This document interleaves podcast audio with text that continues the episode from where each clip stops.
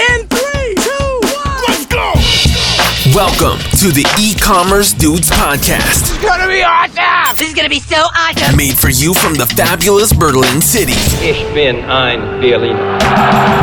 Listen to the future of e-commerce, I love the sound of that. artificial intelligence, This is the future? latest tech trends, So dope.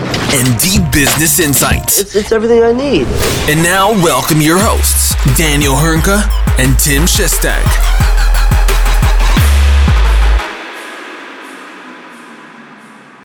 Herzlich willkommen zu einer neuen Folge der E-Commerce Dudes. Und das ist doch ein ganz besonderer Tag, weil der Daniel ist heute nicht da. Das werdet ihr gemerkt haben, da Daniel normalerweise unsere Intros einspricht, die, die, die ersten Worte einer, einer Podcast-Episode. Und heute mache ich das mal.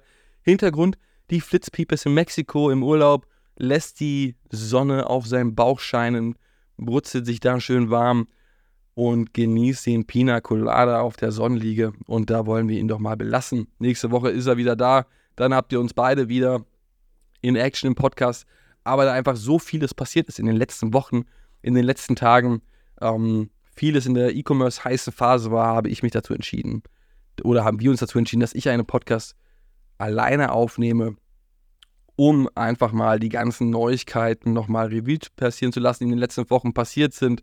Und dahingehend mal ein kurzes Update geben. Ja? Also ein ganz großes Thema in den letzten Tagen und damit steigen wir ein in die äh, in das Hauptthema der Woche für mich äh, äh, war, war Black Friday, Black Week, Cyber Monday, wie auch immer man es nennen möchte. Der eine macht es kürzer, der eine macht es länger. Und da hat Harley Finkelstein, Vice President von Shopify, immer sehr interessante Zahlen, die er präsentiert.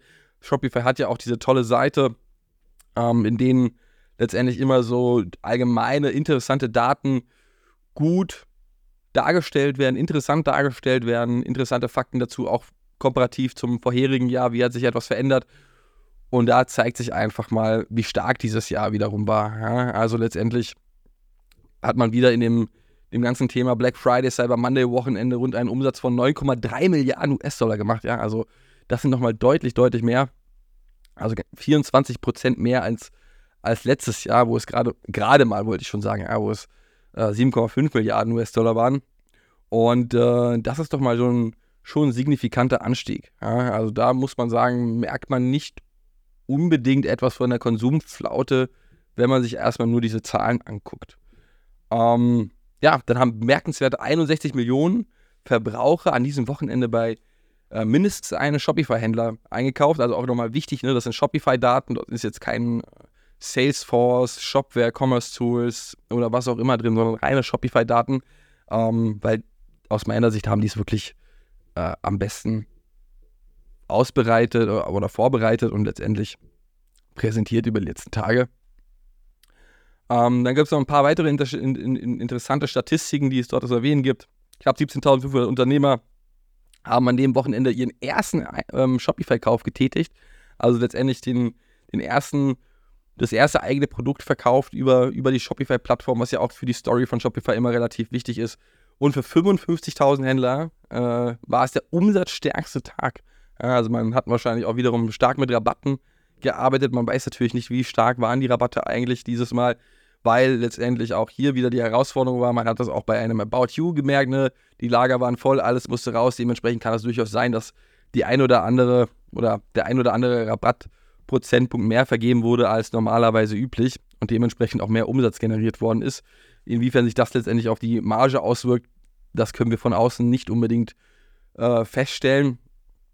Aber das wird vermutlich bei nicht allen optimal verlaufen sein. Dementsprechend wieder mal sehr interessante Zahlen, die ein Shopify dort präsentiert hat. Ich würde euch auch empfehlen, checkt gerne die Seite aus, auf der Shopify das Ganze nochmal präsentiert, sauber darstellt, schön darstellt und man sich das Ganze je Land auch mal angucken kann, was so die einzigen Daten sind, ja, welche Bestellungen in welcher Höhe wo getätigt werden, was der durchschnittliche Warenkorb in dem jeweiligen Land oder in der jeweiligen Stadt sogar ist. Super interessant. Ich packe den Link einfach in die Show Notes, dann könnt ihr das gerne mal ausprobieren und euch auch mal angucken. Ein weiteres Thema zu dem ganzen Thema Black Friday ist, dass äh, das Thema Black Friday NFL Football Spiel. Das fand ich immer ganz spannend in dem Zuge, mal das äh, zu sehen oder auch darüber habe ich eine, eine interessante Geschichte gelesen. Wir haben ja auch in unserer Firma Strix den ein oder anderen begeisterten Football-Fan und ich habe dazu auch schon etwas auf LinkedIn einmal gepostet in den letzten Tagen, wollte das allerdings auch nochmal in dem Podcast erwähnen. Und zwar hat Amazon knappe 100 Millionen Dollar für die Übertragung des allerersten NFL-Spiels am, am Black Friday gezahlt. Ja, also das ist nochmal deutlich mehr als sonst. Sie hatten zuvor auch die Rechte erworben, um äh, an Thanksgiving ähm, ähm, schon Football zeigen zu dürfen. Und das war schon ein absolut großer Erfolg. Ja. Also dort waren durchschnittlich 33,5 Millionen Zuschauer die Spiele, darunter genau 42 Millionen für das Spiel die, der Cowboys gegen die Giants. Und das war so ziemlich das meistgesehenste Spiel der regulären Saison aller Zeiten. Ja. Also wenn man das mal vergleicht mit anderen Sportarten, dann war das am NBA-Weihnachtstag. Also es gibt immer den NBA Christmas Day, wo auch äh, spannende NBA-Spiele stattfinden. Dort sind es gerade mal 4,27 Millionen äh, Zuschauer. Und beim NFL Thanksgiving, wie gesagt, 33,5 Millionen. Ja, also ich habe jetzt noch, noch keine Zahlen zu dem, zu dem Black Friday-Tag, aber man sieht einfach mal, was die Unterschiede oder wie signifikant die Unterschiede sind. Und bisher hat man keine NFL-Spieler an einem Freitag gezeigt. Ja. Hintergrund ist, zum einen ist das Feiertag dort in den USA und ähm, dementsprechend gehen die Leute dort in der Regel einkaufen, sind dementsprechend nicht zu Hause. Also ja, an Feiertagen haben in den USA die Geschäfte auch geöffnet. Und der, der zweite Grund ist ja der, der sogenannte Sports Broadcasting Act von 1961, der die Übertragung von Spielen nach 18 Uhr der NFL verbietet, um eben den ganzen College-Sport, Highschool-Sport weiter zu fördern. Ähm, und dementsprechend hat man gesagt, dass es dort keine NFL-Spiele geben wird.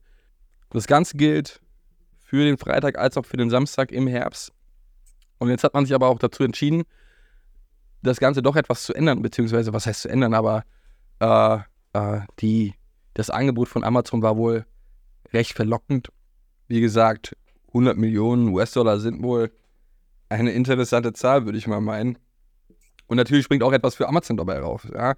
Also wenn man sich einfach mal anguckt, die erste Thanksgiving, ähm, äh, ja doch, Thanksgiving-Übertragung generierte einfach mehr Prime-Anmeldungen als jedes andere dreistündige Zeitfenster in der Unternehmensgeschichte. Also durchaus wertvoll auch für Amazon dort Kundendaten zu sammeln, Prime-Anmeldungen zu sammeln und ähm, letztendlich auch dahingehend die ganzen Werbekosten für so ein Werbespot während des Black Friday-Spiels sind natürlich dementsprechend etwas teurer. Wenn man sich mal das Ganze zu Gemüte führen möchte für das ganze Thema Donnerstagabend Football, zahlt man für einen 30-sekündigen Werbespot knapp 440.000 US-Dollar. Am Black Friday ist es knapp das Doppelte. Ja, also 880.000, 900.000 US-Dollar zahlt man dort für einen 30-sekündigen Werbespot. Natürlich dementsprechend sehr lukrativ für einen anderen Amazon viele Zuschauer, auch für die einzelnen Unternehmen interessant. Und das Wichtigste ist einfach, dass Amazon wirklich interessante Features bietet, die aus meiner Sicht neu sind. Ja, ich bin jetzt kein, kein Experte im TV-Business, aber ich meine, das, was Amazon den einzelnen Unternehmen, den Werbetreibenden bietet, ist doch etwas Neues, was das Ganze interessant macht. Und zwar ist das die neue Werbestrategie von Amazon namens Audience-Based Creatives. Und das Interessante dabei ist, dass es Marken ermöglicht, verschiedene Zielgruppensegmente mit unterschiedlichen Anzeigen im selben Zeitfenster anzusprechen. Ja, also nehmen wir dabei Bose. Dort gibt es drei unterschiedliche Anzeigen für unterschiedliche Zielgruppen. Die erste Anzeige zeigt einen Joe Burrow, der meines Wissens äh, Quarterback bei den Cincinnati Bengals ist.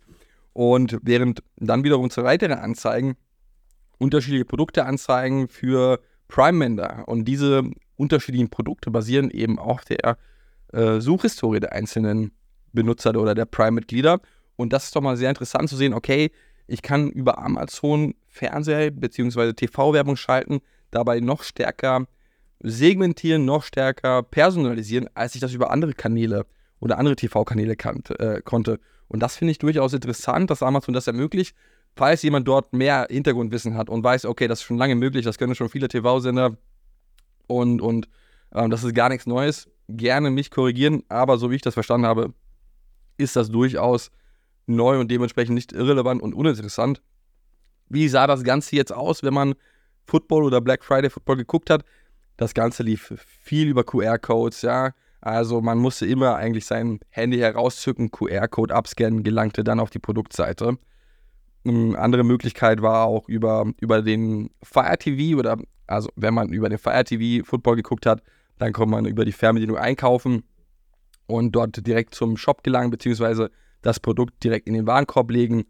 Ähm, was nicht möglich war, ja, wenn du letztendlich das, das Spiel über dein Tablet geguckt hast, konntest du eben nicht einfach direkt klicken und das Produkt in den Warenkorb legen, sondern musstest auch hier den QR-Code scannen, musstest auch hier dann wieder erst dein Handy rauszücken und konntest dann erst in den Amazon-Shop gelangen. Das Ganze ist natürlich in dem Zuge gerade für den Tablet-Aspekt ausbaufähig, würde ich mal meinen, aber nichtsdestotrotz durchaus interessant, durchaus ein, ein, ein wichtiger Schritt für Amazon, noch mehr Werbeumsätze zu generieren. Ja, das ganze Thema Werbung ist ja mittlerweile ein, ein großer, großer Faktor für Amazon und das doch mal sehr interessant zu sehen, weil man das eben nicht häufig gesehen hat. Soweit ich auch informiert bin, ist es auch nicht nur eine Weiterleitung in Richtung Amazon Shop, sondern natürlich können auch Unternehmen ihre Werbung buchen und gleichzeitig aber auf ihren eigenen Shop weiterleiten. Ja? Also es ist nicht alles auf Amazon ausgelegt dabei. Das waren schon meine ersten zwei Nachrichten rund um das Thema Black Friday, Black Week slash Cyber Monday. Und jetzt kommt natürlich die nächste heiße Phase, die gesamte Weihnachtszeit. Mal gucken, wie die verlaufen wird, ob die etwas schwächer wird, komparativ zum letzten Jahr oder sogar noch wiederum alle Rekorde bricht, so wie es auch bei Shopify scheinbar der Fall gewesen ist. Aber somit schließen wir doch erstmal die oder das Fokusthema der Woche ab, bewegen uns in Richtung News der Woche. Ja, und dort habe ich auch ein paar Themen unterteilt, angefangen mit dem stationären Handel.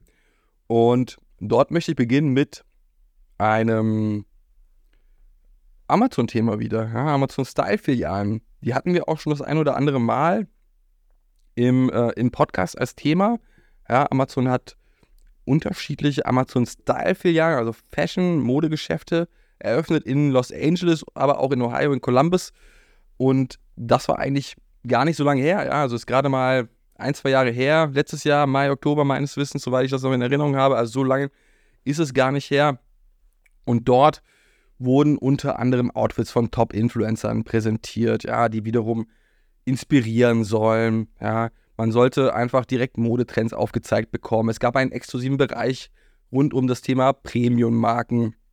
Und all das hatte man erst vor kurzem aufgebaut und dementsprechend verwundert es doch, dass das jetzt so schnell wieder eingestampft worden ist. Aber wenn man mal guckt, wie die Strategie von Amazon in den letzten Jahren, oder was ist in den letzten Jahren, aber in den letzten Monaten war, dann hat sich das eigentlich schon abgezeichnet. Ja, letztendlich guckst du auf die einzelnen physischen Läden, die ein Amazon hat. Und auch da hieß es schon bereits frühzeitig oder vor ein, zwei Jahren, dass Buchläden geschlossen werden oder andere Pop-up-Standorte etc. pp. Also dementsprechend dort nichts allzu Überraschendes. Unter anderem werden auch acht der Amazon Go-Läden schließen. Also diese kassenlosen äh, Lebensmittelgeschäfte, ja, wo unfassbar viel Technologie integriert worden ist. Und Aussage von, von Amazon ist es, dass man sich mehr auf den Online-Mode-Shopping oder auf das Online-Mode-Shopping-Erlebnis konzentrieren möchte.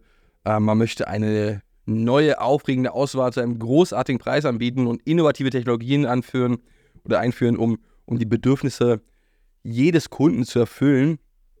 Also auch hier muss man mal gucken, bisher habe ich jetzt Amazon nicht als absolut inspirierendes, äh, super tolles Modehaus eingestuft im Bereich äh, Fashion. Aber mal gucken, wie das Ganze zukünftig wird, wie sich Amazon hierbei etablieren kann. Ähm, Amazon sagt aber auch gleichzeitig in, dem, in demselben Atemzug, dass das ganze Thema stationärer Handel, physischer Einzelhandel immer noch weiterhin ein wichtiger Teil des Geschäfts bleibt. Ja, also man investiert weiterhin stark in den, in den Punkten Lebensmittelhandeln, äh, Amazon Fresh, Whole Food Markets, aber auch gleichzeitig Amazon Go und geht dementsprechend auch bestimmte Partnerschaften ein. Aber man muss auch sagen, also Daniel und ich waren ja auch immer Freund davon, dass endlich mal bald ein Amazon Go Store hier in Deutschland eröffnet, möglichst in Berlin. Ähm, das wird vermutlich nicht in der nächsten Zeit kommen. Also das zeichnet sich ab, dass das noch ein bisschen dauern wird, wenn jetzt Amazon gerade in der Phase ist, dass sie dort einen Schritt zurückgehen. So macht es zumindest den Anschein. So viel erstmal zu den Amazon Go-Filialen, aber jemand, der nicht zurückschreckt, weitere Filialen zu eröffnen, das ist C&A. Das finde ich super interessant. Ist eine Nachricht, die ich vor ein paar Tagen gelesen habe und muss auch sagen, das hat mich so ein bisschen an, an Woolworth erinnert. Ja, da hatten wir ja schon mal in dem Podcast die, äh, die Aussage, dass Woolworth trotz der ganzen Hindernisse, trotz der erschwerten Bedingungen, ähm, es schafft, immer weiter stationäre Läden zu öffnen. Ja, gerade wegen des Preispunkts wahrscheinlich auch funktioniert das sehr, sehr gut mit Woolworth. Aber auch C&A. Ja, also gerade Anfang, Mitte des Jahres wurden mehrere Filialen in Deutschland eigentlich geschlossen. Ja. Äh, auch Handelsketten wie Galeria und Karstadt strauchen aktuell, merkt man ja wieder. Kommen wir auch später nochmal zu dem Zeitpunkt, äh, zu dem Punkt. Aber jetzt aktuell sieht es so aus. Ne? C&A plant in den nächsten drei Jahren knapp 100 neue Filialen in Europa zu eröffnen. Ja, davon auch mehrere Filialen in Deutschland, unter anderem in Berlin-Tegel, ja, Reinickendorf. So ziemlich äh, der, der Fleck in Berlin, rein, äh, Berlin, wo ich aufgewachsen bin. Und der Fokus soll dabei zunächst auf deutsche Metropolen sein, bevorzugt Innenstadtnähe, ja, ist natürlich klar, aber auch neben Deutschland Rumänien, Polen, Italien. Und aktuell sind es knapp schon 1300 Filialen in 17 Ländern, die ein CA betreibt. Davon knapp schon 400 allein in Deutschland. Ja. Vorher waren es deutlich mehr oder zumindest einige mehr. Wie eingangs schon erwähnt, wurden da ja Anfang des Jahres, Anfang Mitte des Jahres ein paar geschlossen. Aber nun möchte man auch hier wieder nach vorne preschen. Und um das Ganze zu erreichen und zu optimieren, hat man sich dazu entschieden, das Logo auf der einen Seite zu überarbeiten und etwas anders zu gestalten, aber auch das Design im, im Inneren des, der Geschäfte wurde entsprechend überarbeitet. Ja, also ein neues Store-Konzept wurde vorgestellt. Wie das genau aussieht, ja, muss ich selber mir mal ein Bild davon machen, wenn ich demnächst mal in das C&A von Tegel fahre, um mir das mal anzugucken. Muss man mal gucken, inwiefern das auch wirklich optimiert worden ist. Ja, also man hat sich zum einen dafür entschieden, mehr auf Qualität der Ware zu setzen. Ja, also das ganze Thema der Kollektion wurde um 30 Prozent reduziert. Dementsprechend eher Qualität statt Quantität. Äh, wie gesagt, neues Store-Konzept, moderne Optik, energieeffiziente Lichtkonzepte, Lounge-Möbel in den Umkleiden, innovative Bezahlfunktionen wie hybride Kassen zum Beispiel. All das hat man scheinbar integriert. Ob das der richtige Ansatz ist, wir werden es sehen. Ähm, ob das die, die Eröffnung von 109 Filialen rechtfertigt. Wir werden sehen. Mal gucken, wie das Ganze anläuft in Tegel und auch in anderen Städten. Aber ist doch schon mal interessant zu sehen, dass C&A sich dort ändern möchte. Gleichzeitig habe ich aber auch im Kopf, dass Galeria, Karstadt, Kaufhof auch in der Richtung mal etwas gemacht hat und auf einmal konnte man, ich weiß es nicht, seine Pakete dort abgeben oder was auch immer. Und das hat man dann unter einem neuen Store-Konzept verstanden. Das Ganze hat dann nicht unbedingt, würde ich meinen, sonderlich viel zum Erfolg beigetragen. Dementsprechend müssen wir mal schauen, wie das Ganze bei C und A aussieht. Aber sie wollen sich, wie gesagt, mehr auf Qualität fokussieren, Präsentation der Outfits, aber dafür weniger Kleidung, ähm, was aber nicht bedeutet, dass das Angebot nicht immer noch dementsprechend groß sein soll. Und ja, laut C&A-Aussage wurde die Marke gestärkt. Und nun musst du mal gucken, ob es genau das ist, was die Kunden möchten. Laut C&A ist das genau der Fall. Laut den, den Ergebnissen von Umfragen etc. ist das genau die Thematik, was sich Kunden gewünscht haben. Ja, also weniger Masse auf Kleiderstellern, sondern mehr Bühne für die eigentliche Mode. Und damit kommen wir zum, nee, doch nicht, doch nicht ganz finales Thema im stationären Handel. Ich habe noch zwei Themenpunkte, aber wir gehen mal los oder wir starten mal mit dem Themenschwerpunkt Signer Holding. Ich hatte es eben schon erwähnt. Galeria Karstadt Kaufhof auch hier aktuell wieder mal, muss man leider sagen, herausfordernde Zeiten. Ähm, das ganze Thema komplexe Firmenstruktur von der Signa Holding, die zu René Benko gehört, slash gehört hat, macht es nicht einfacher. Ja, man weiß nicht genau, wie das Ganze richtig aufgebaut ist. Für den Laien nicht unbedingt verständlich, für viele andere, die länger in dem Bereich sind, auch nicht unbedingt. Und jetzt fällt dieses komplexe Firmenkonstrukt quasi in sich weiter zusammen. Oder auch die Zukunft von einem Galeria ist offen. Auch die Zukunft von einem Sportcheck ist offen. Ja, also auch ein, auch der, der, der Sportartikelhersteller hat vor kurzem dann Insolvenz angemeldet. Vor kurzem war das noch nicht ganz sicher. Dort hat sich äh, Sportcheck ein bisschen bedeckt gehalten. Man wusste nicht ganz genau, okay, melden sie jetzt Insolvenz an oder nicht.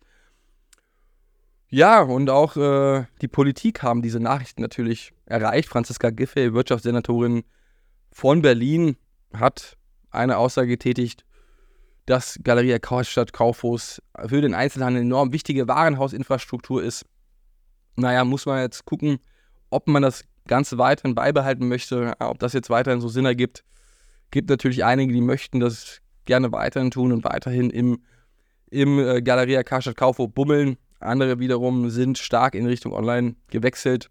Dementsprechend, ob das so eine passende Aussage ist in der heutigen Zeit, muss man mal gucken. Gleichzeitig fordert Verdi auch natürlich, dass alle Arbeitsplätze und Standorte der zur Signa-Gruppe gehörenden Handelsunternehmen erhalten bleiben. Das ist natürlich auch immer so ein Thema, ne? wird auch nicht ganz so einfach sein, dieses, äh, diese, diese, diese Forderung zu halten. Aber probieren möchte man es natürlich. Und ja, ähm, eine Aussage, die ich jetzt ganz vergessen habe zu erwähnen, auch von Franziska Giffey, das möchte ich eigentlich ganz gerne vorlesen. Jeder, der in Berlin investiere, müsse ein klares Bekenntnis zu den Warenhäusern und zu den Beschäftigten abgeben. Weiß ich jetzt nicht, ja. Also mit Sicherheit sind die Warenhäuser wichtig in puncto Arbeitsplätze. Aber wie gesagt, ob es noch so zeitgemäß ist, wird sich zeigen. Was ich persönlich aber nochmal besonders interessant war, fand, war das ganze Thema Sportcheck. Ja, Sportcheck, knapp 34 Filialen, 53 Euro ähm, oder 350 Millionen Euro Jahresumsatz. Und hier hat man seitens der äh, Frasers Group, ja, beziehungsweise Sports Direct, die zur Frasers Group gehört, ähm, schon zuvor Interesse bekundet, Sportcheck aufzukaufen.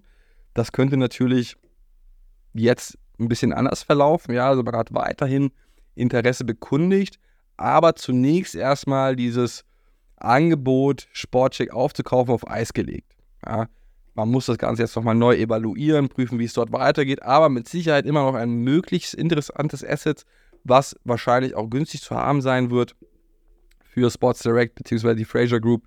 Und ja, der Betrieb soll erstmal ganz normal weiterlaufen bei Sportcheck, aber mal schauen, in welche Richtung sich das Ganze zukünftig bewegen wird. Weiterer interessanter Punkt, wenn es um das Thema Signa Holding geht, ist mit Sicherheit auch das KDW in Berlin. Da ist die Signa aber erstmal nur beteiligt. Ich hatte das auch anders im Kopf und dachte, das KDW gehört vollumfänglich der Signa-Gruppe, dem ist aber nicht so. Und äh, die, die Mehrheit äh, liegt bei der Central Group. Ja, und die Central Group hat ihren Hauptsitz in Thailand und laut dem CEO der KDW Group, Michael Petersheim, war 2022 jetzt schon ein Rekordjahr in der Geschichte des Unternehmens und man kann jetzt schon so eine Aussage treffen, obwohl das Jahr 2023 noch nicht um ist. Ja, also dementsprechend sieht das Ganze sehr gut aus für die KDW Group. Jetzt lässt sich natürlich überlegen, ob der äh, das thailändische Unternehmen eventuell komplett die Anteile übernimmt der KDW Group oder wie das dort weiterläuft. Aber äh, äh, man sagt jetzt schon, oder Michael Petersheim sagt zumindest, dass schon 2024 höchstwahrscheinlich auch das nächste Rekordjahr sein wird.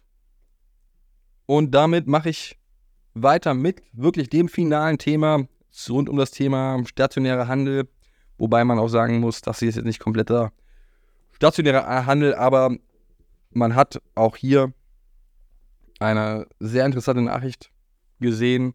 Und zwar geht es um Decathlon und Bergfreunde. Und Decathlon hat die Bergfreunde verkauft. Ja, also Backcountry, zu denen die Bergfreunde ursprünglich gehört haben, ähm, stoßen die Bergfreunde ab, um es mal salopp zu formulieren, nach ganzen zehn Jahren und mittlerweile 250 Millionen Euro Umsatz.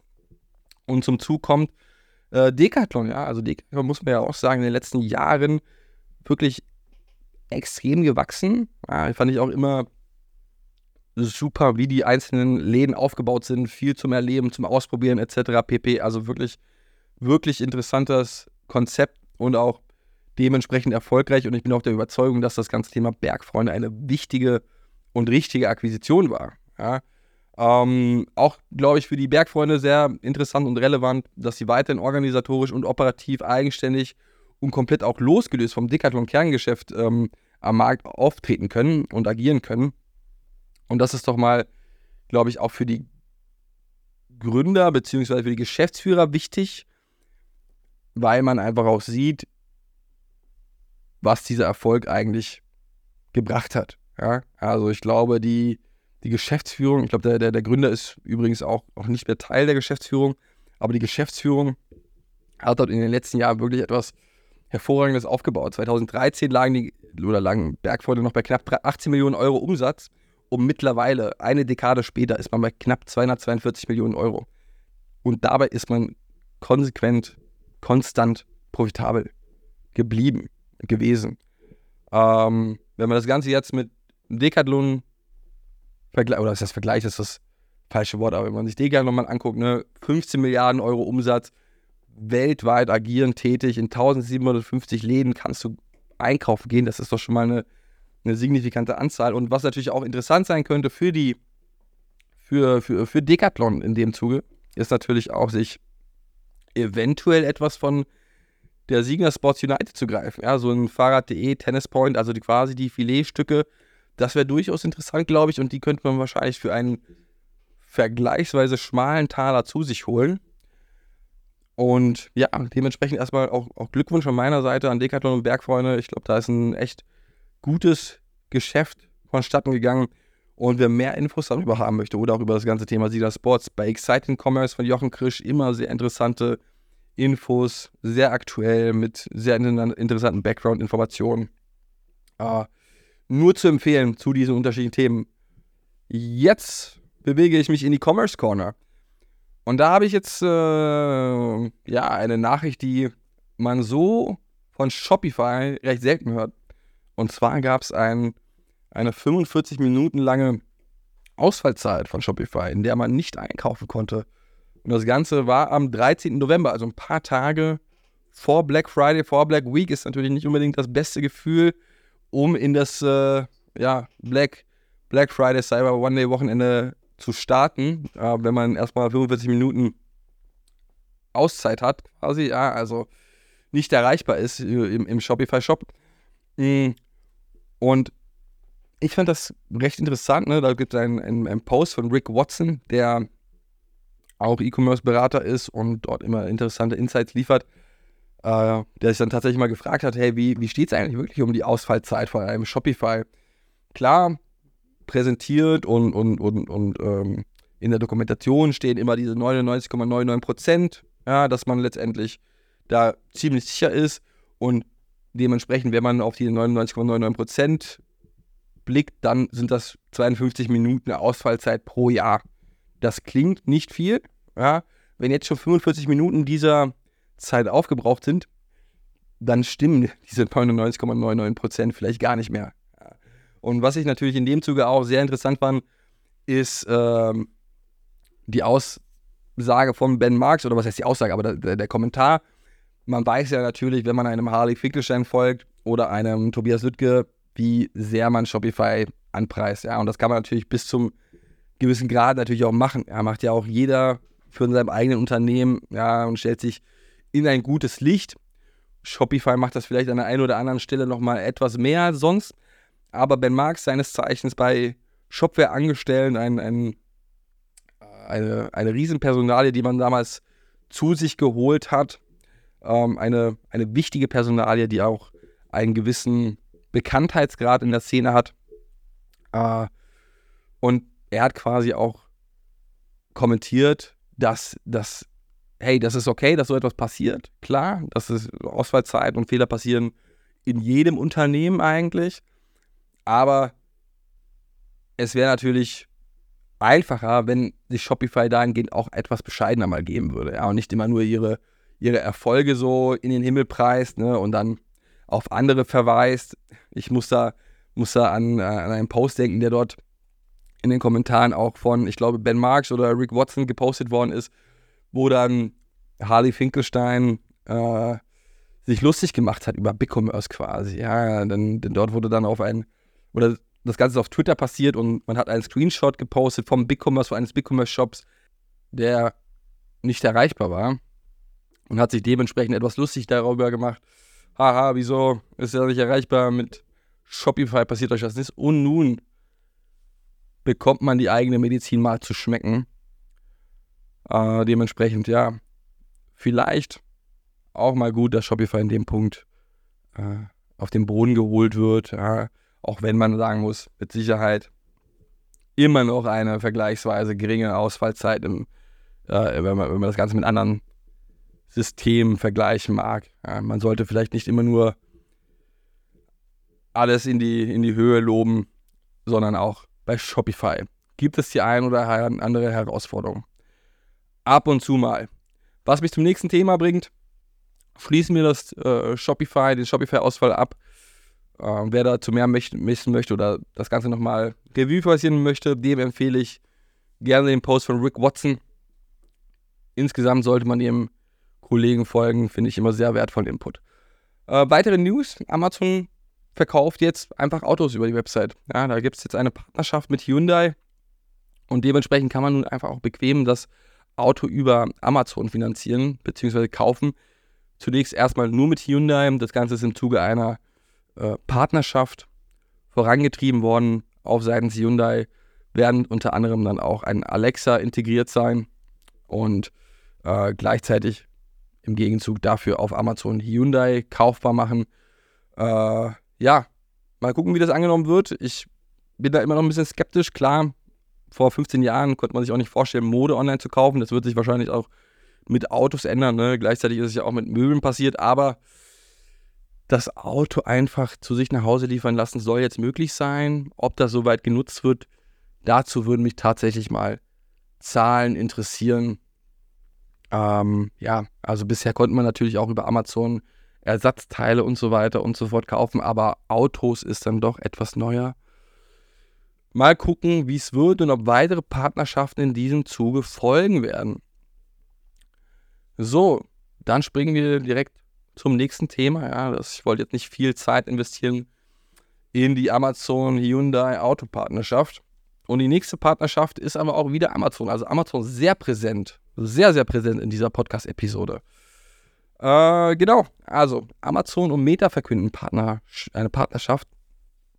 Und äh, ja, das ist durchaus interessant, weil das ein bisschen untergegangen ist. Das wurde gar nicht so über eine große Pressemitteilung verkündet. Das, da wurde gar nicht groß die Werbetrommel ähm, gerüttelt, getrommelt, wie man auch immer dazu sagt.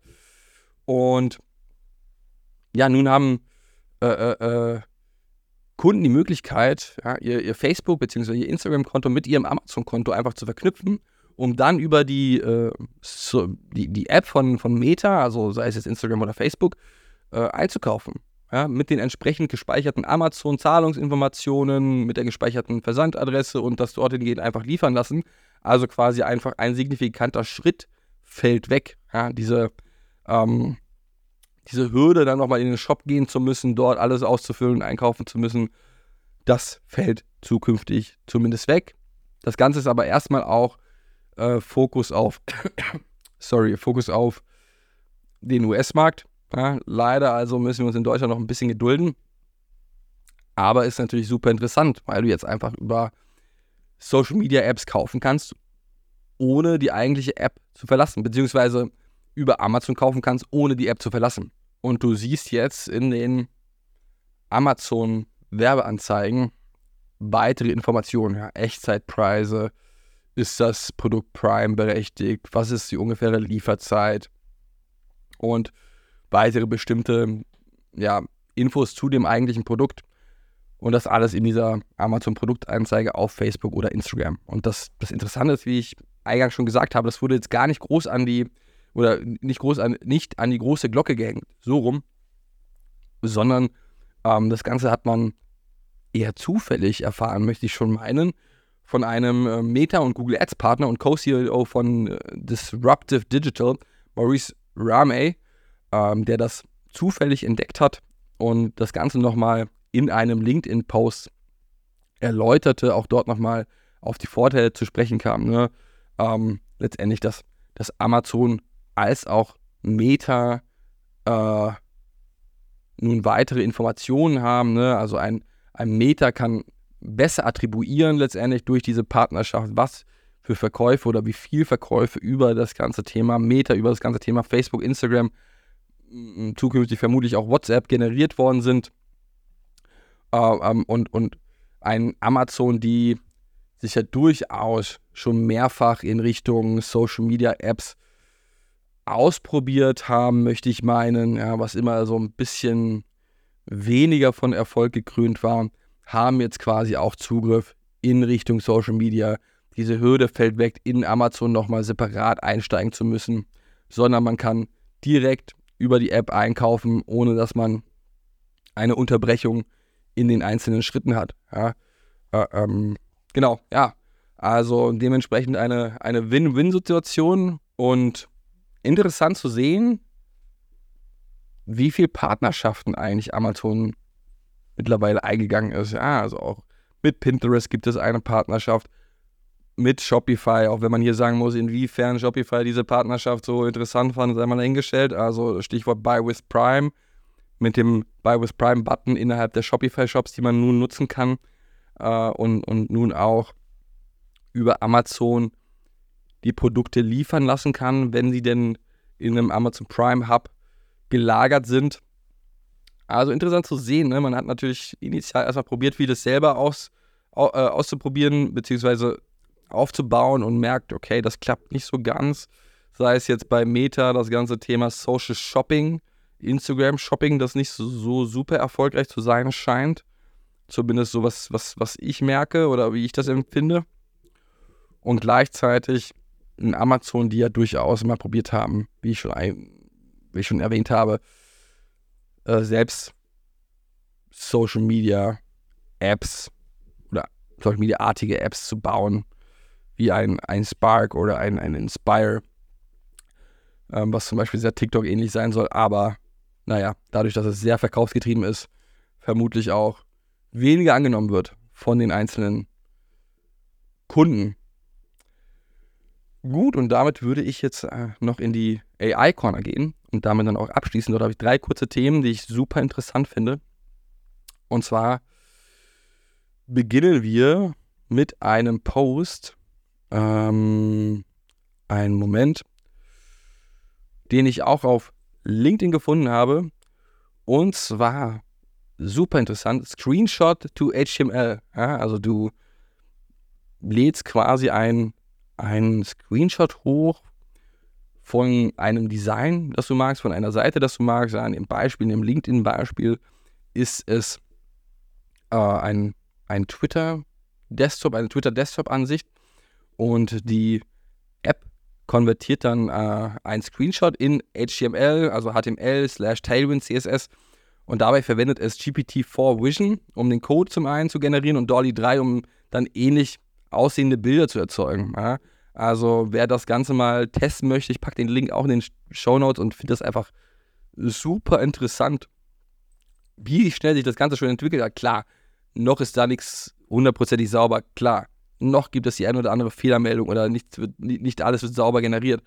Aber es zeigt doch mal, wie viel in dieser kurzen ähm, Zeit möglich ist. Ja, also, das ist schon super interessant. Und wenn man sich die Kommentare anguckt, dann gibt es direkt ein paar Leute, die sagen, ja, aber wenn das Ganze in den, in den QA-Prozess geht, dann, dann fällt das Ganze durch und, und nichts ist korrekt. Und gleichzeitig auch darauf die Antwort, hey, das ist erst der Anfang. Das ist erst der Anfang. Das wird sich alles noch zukünftig ändern und besser werden. Dementsprechend gibt dem Ganzen noch ein bisschen Zeit, wenn wir einmal gucken, wie schnell das Ganze bisher schon vonstatten gegangen ist, wird das Ganze in einem Jahr bestimmt schon anders aussehen. Ja, davon bin ich durchaus überzeugt.